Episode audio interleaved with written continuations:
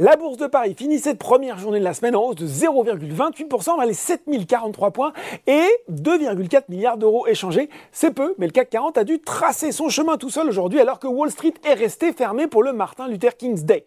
L'actualité du jour, c'est l'ouverture du Forum économique mondial de Davos qui réunit une partie de la semaine élite politique et économique.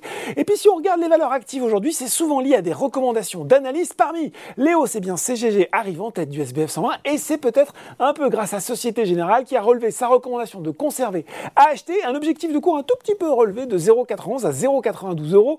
Derrière, on retrouve Valneva et Orpea sur le CAC 40. C'est Carrefour qui se distingue. UBS confirme son conseil neutre sur la valeur avec un objectif de cours de 17,50 euros tablant sur des ventes solides au titre de 2022 et conformes aux attentes. Thales, Veolia et Téléperformance sont également bien orientés. Si on regarde les valeurs en baisse, eh bien c'est McPhee Energy qui est lanterne rouge sur le SBF 120.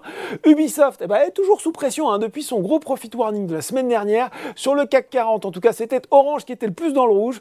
En cause, Jeffries qui abaisse sa recommandation de acheter à conserver et abaisse son objectif de cours de 12,40€ à 10 euros. Et puis Hermès arrive derrière, alors que pourtant Citigroup a relevé son objectif de cours sur le titre de 1470 à 1700 euros. Voilà, c'est déjà tout. Petit débrief pour petite séance.